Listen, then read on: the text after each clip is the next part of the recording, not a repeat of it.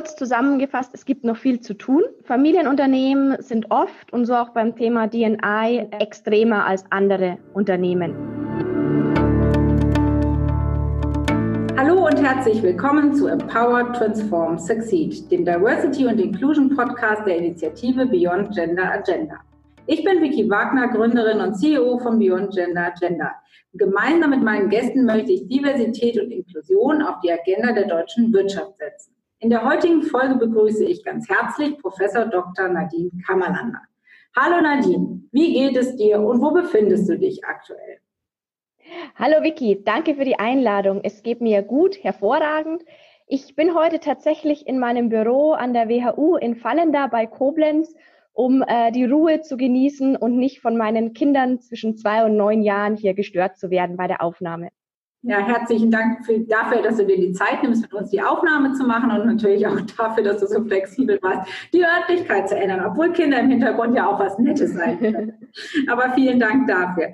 Was genau sind denn deine Aufgaben, Nadine, als ähm, Diversity Director an der WHU? Mhm. Also ich äh, leite an der WHU zum einen den Lehrstuhl und das äh, Institut für Familienunternehmen und Mittelstand. Und zum anderen äh, habe ich seit einem Jahr die Rolle als Academic Director Diversity. Meine Ziele dabei sind und meine Aufgaben sind, äh, Strategien zu entwickeln, wie wir als Hochschule in der Zukunft noch diverser werden können, wie wir das Thema in Forschung, Lehre und Praxistransfer voranbringen können.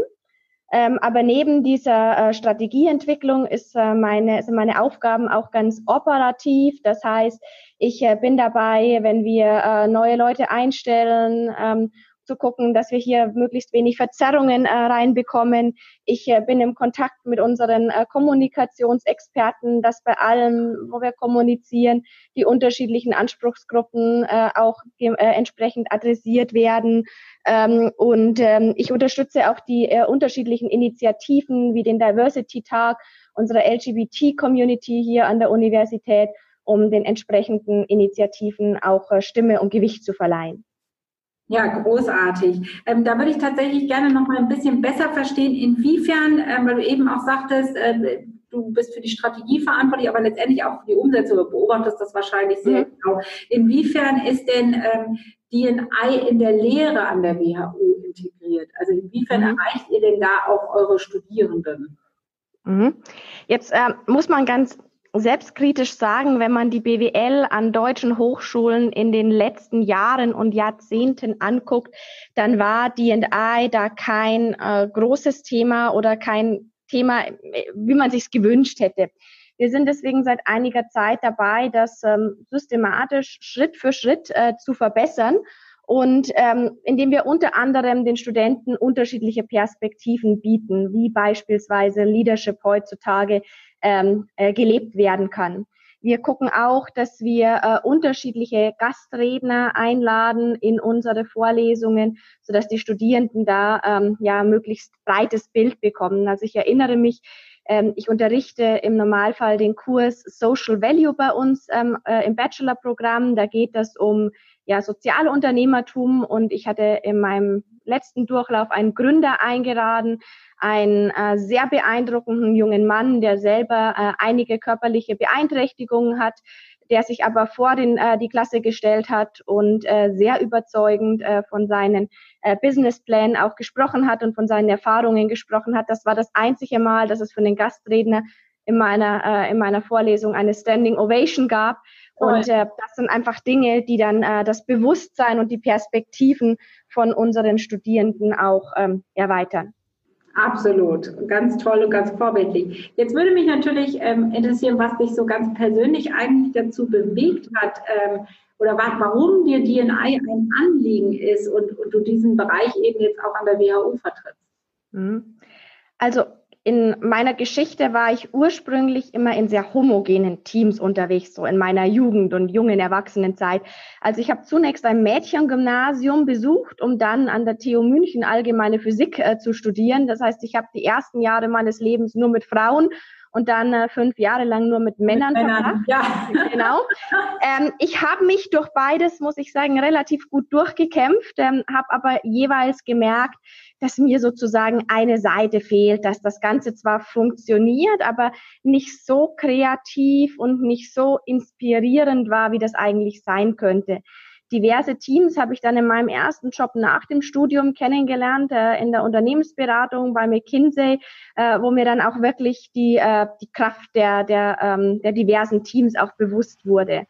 Ähm, ich hatte dann ein Schlüsselerlebnis ähm, und zwar war ich in der Schweiz als Assistenzprofessorin tätig und zu dem Zeitpunkt, ich hatte damals ein, nein, zwei Kinder hatte ich damals schon und ähm, habe das aber eigentlich immer ganz stark getrennt, privates und äh, äh, äh berufliches.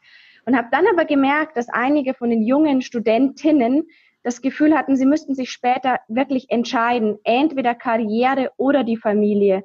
Und da wurde mir bewusst, wie sehr es eigentlich an äh, Rollenvorbildern mangelt. Auch teilweise, weil Medien natürlich zu Recht äh, vor allem auf die Schwierigkeiten hinweisen. Und für mich war das der Punkt, wo ich mir dachte, ich muss äh, hier was ändern. Seitdem, wenn ich mich vorstelle, äh, erwähne ich immer, dass ich äh, auch Familie habe, mittlerweile drei Kinder habe und eben zusätzlich Professorin bin und engagiere mich auch für das Thema hier an der Hochschule. Ähm, um äh, unseren Studenten und Studentinnen einfach aufzuzeigen, dass das ein wichtiges Thema ist. Und ich glaube, bei den Studentinnen muss man eben zeigen, dass es möglich ist. Den männlichen Studenten muss man aber vor allem aufzeigen, dass wenn sie später erfolgreich sein wollen, sie äh, Fähigkeiten haben müssen, um in diversen Teams zu arbeiten. Sonst klappt das auch nicht mit der späteren Karriere. Das finde ich großartig.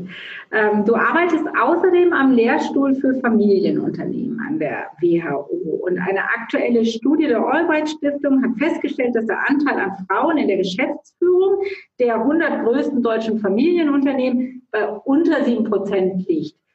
Ja, das äh, hinterlässt einen kurz mal sprachlos. Jetzt würde ich doch gerne äh, deine Einschätzung mal hören zu dem Thema, wie es denn bei den Familienunternehmen mit Diversity und Inclusion so bestellt ist ähm, und was denn der größte Unterschied ist oder die größte Auffälligkeit im Vergleich zu börsennotierten Unternehmen. Mhm.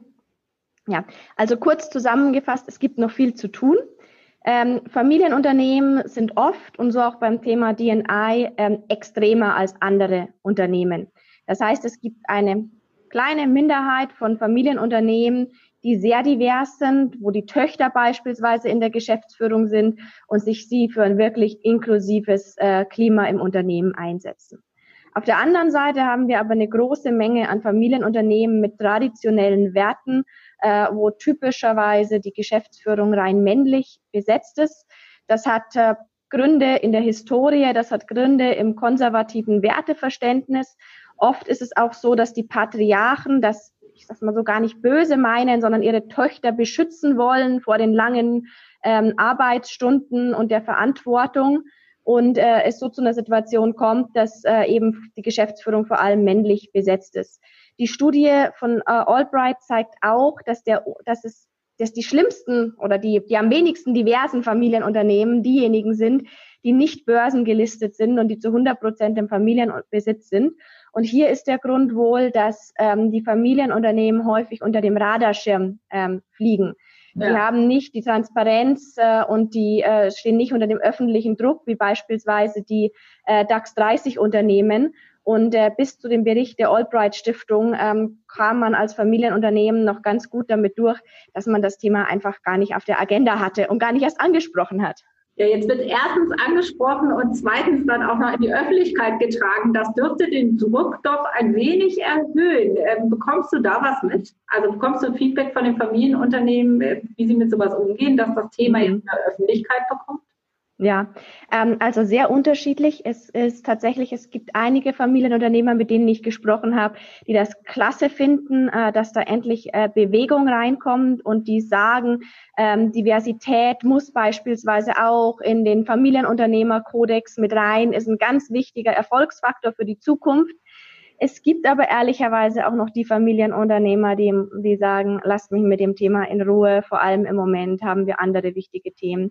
Das ist natürlich schade und da hoffe ich, dass der öffentliche Druck nicht nachlässt und äh, dass wir weiterhin ganz genau darauf gucken, damit wir da in äh, fünf oder zehn Jahren an anderer Stelle stehen. Absolut. Du sagtest gerade so schön, äh, manche sagen, es gibt gerade andere Probleme. Die können wir ja mal kurz benennen, zum Beispiel die Corona-Pandemie oder allen voran die Corona-Pandemie. Ähm, wird deiner Ansicht nach Diversity und Inclusion durch die Corona-Krise an Wichtigkeit gewinnen oder eher verlieren? Das ist eine gute, aber auch schwierige Frage, auf die ich noch keine abschließende Antwort habe. Wenn man sich anguckt, was während der Corona-Krise passiert ist, so stellt man fest, dass das Thema ähm, Diversität erstmal abgenommen hat in der Wichtigkeit. Es gibt eine Medienanalyse ähm, vom Verband Frauen in die Aufsichtsräte, der zeigte, dass im äh, Monat April äh, das Thema Frauen in Führung in den wichtigsten Medien um mehr als 70 Prozent eingebrochen ist. Auf der anderen Seite stellt man aber fest, dass dann in den letzten Wochen vor allem die Stimmen lauter wurden nach mehr Diversität, nach mehr Berücksichtigung äh, von ähm, Anliegen von Familien, von Frauen, mehr ähm, Expertinnen und überhaupt diverse Experten auch in Gremien. Das heißt, im Moment haben wir sehr viel öffentliche Aufmerksamkeit auf dem Thema. Im Moment wird sehr viel diskutiert und Diskussion bedeutet ja auch immer eine Chance zur, äh, zur Veränderung. Das heißt, im Moment ist die Ausgangslage sehr, sehr gut. Die, das große Fragezeichen, das sich mir stellt, ist, wie geht das jetzt einfach weiter in den nächsten Wochen und Monaten? Im Moment sind die Rahmenbedingungen, die gesellschaftlichen und politischen so, dass das Engagement von äh, Frauen im Berufsleben nicht gerade gefördert wird. Äh, die Themen Kitaschließungen, Schulschließungen zählen da dazu, auch wenn Medien anderes äh, berichten. Im Moment läuft noch lange kein Regelbetrieb. Und wenn das so weitergeht, dann sehe ich tatsächlich eine Gefahr, denn da kommen wir wieder zu dem Punkt mit den Schweizer Studentinnen zurück. Dann wird sich wieder die Frage stellen für die äh, jungen äh, Frauen, was mache ich eigentlich? Kann ich meiner Karriere überhaupt nachgehen, wenn doch die Kinder zu Hause betreut werden müssen? Ja, oder es bräuchte eine bessere gesellschaftliche Akzeptanz für Väter zu Hause. Ja, das war ja auch ein Thema, was während der Corona-Krise äh, hochschwappte, dass man den Medien vorwarf, ihr zeigt natürlich auch nur die überforderten Frauen, die zu Hause sitzen, eigentlich berufstätig sind und Homeschooling und ähm, Homeoffice jetzt unter einen Hut bringen müssen. Man kann ja auch mal, selbst wenn es etwas rarer ist im Moment, aber die männlichen Vorbilder zeigen. Und ich bin sowieso mal ein großer Freund von Vorbilder zu zeigen. Ähm, vielleicht äh, erhöht das ja auch die gesellschaftliche Akzeptanz, weil es gibt ja viele sehr vorbildliche Väter, die auch diese Aufgabe übernehmen.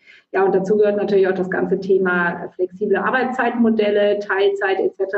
Also ich glaube, auch da braucht es noch deutlich mehr Engagement der Wirtschaft und ja, gegebenenfalls der Politik, um äh, diese Flexibilität zu erhöhen. Absolut, ja.